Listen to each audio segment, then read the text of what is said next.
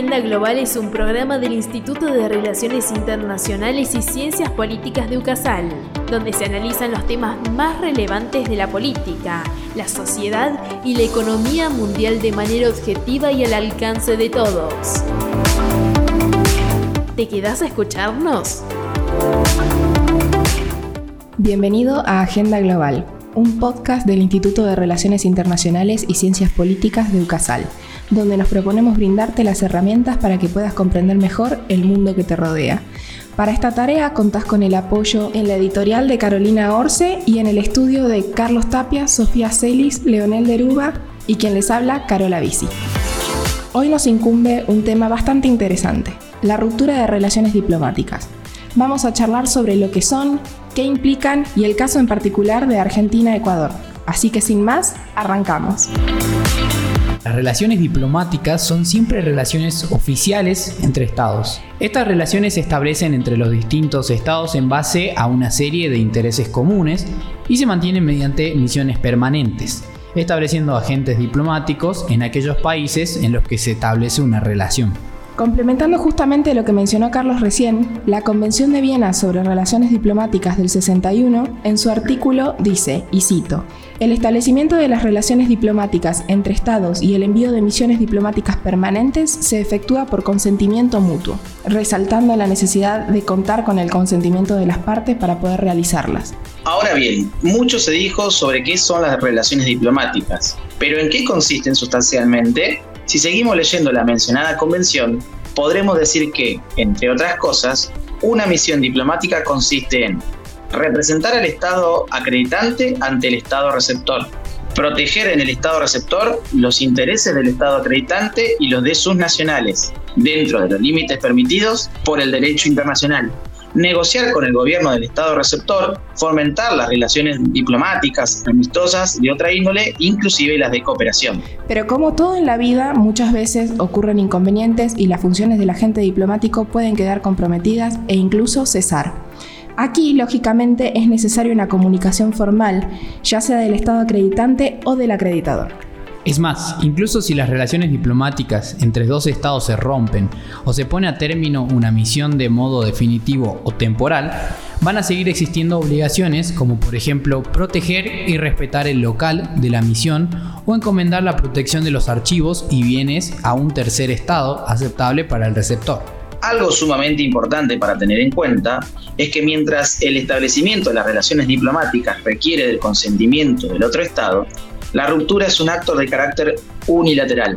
Es más, agrego un dato de color interesante. Si bien desde el final de la Segunda Guerra Mundial la ruptura y suspensión de las relaciones diplomáticas son cada vez más frecuentes, los estados recurren cada vez menos a la guerra es conveniente resaltar que la ruptura de las relaciones diplomáticas es un acto que a la vez tiene características jurídicas y políticas, es también un acto político, pues es el Estado el que escoge el momento de la ruptura y su motivación oficial.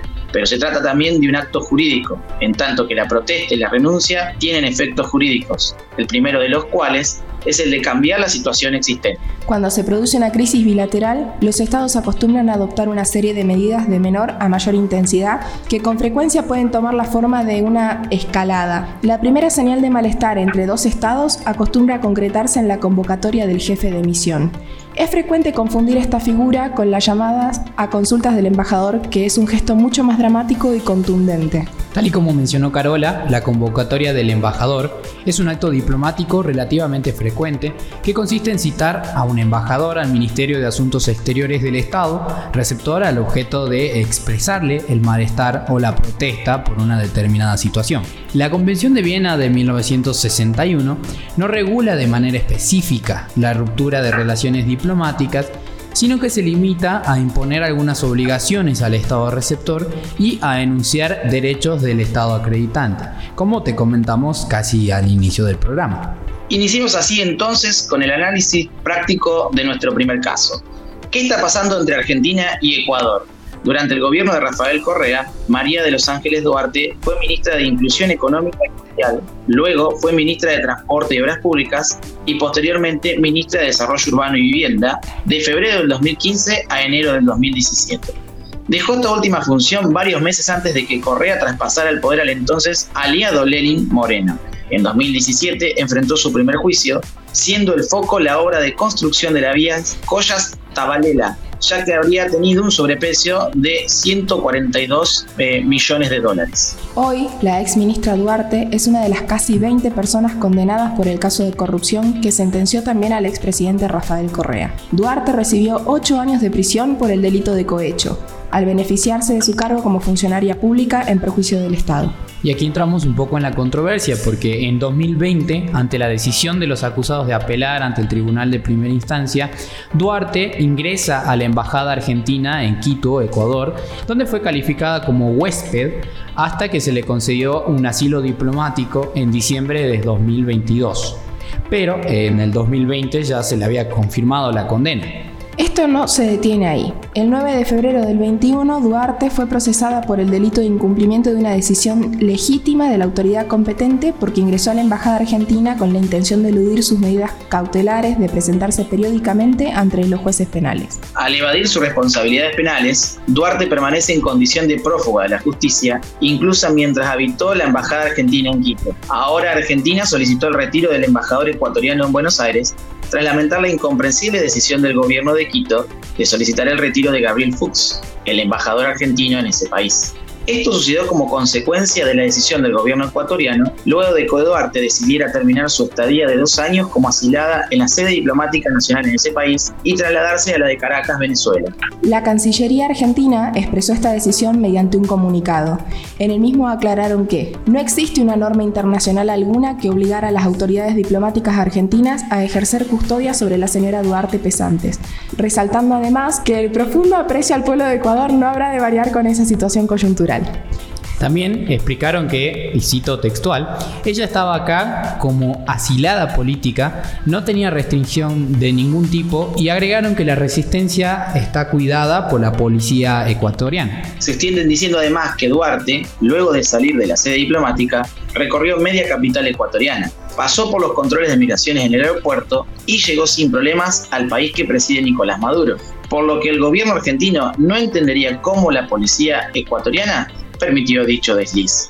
El comunicado finaliza diciendo que el gobierno argentino seguirá actuando en el marco del pleno respeto de las normas internacionales aplicables y estará siempre dispuesto a entablar diálogo con las autoridades ecuatorianas para fortalecer las relaciones entre ambos países.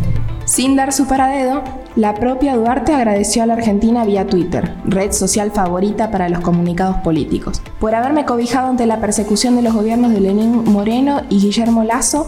Pocas horas más tarde llegó a la sede de la Embajada Argentina en Caracas, donde la recibió el embajador Oscar Laborde.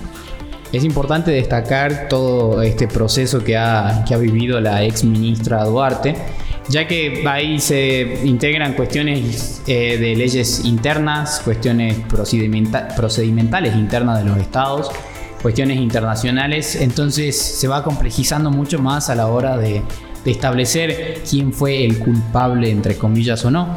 Entonces es muy importante ver que las relaciones diplomáticas no solamente se limitan a una cuestión netamente internacional, sino que también van a afectar cuestiones internas de los estados y van a tener que tener ese engranaje entre las cuestiones internas y las cuestiones internacionales.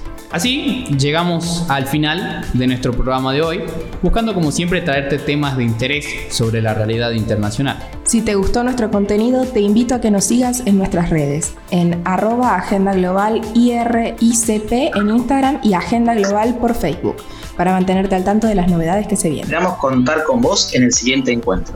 Como siempre, esto es Agenda Global, el mundo en tus manos.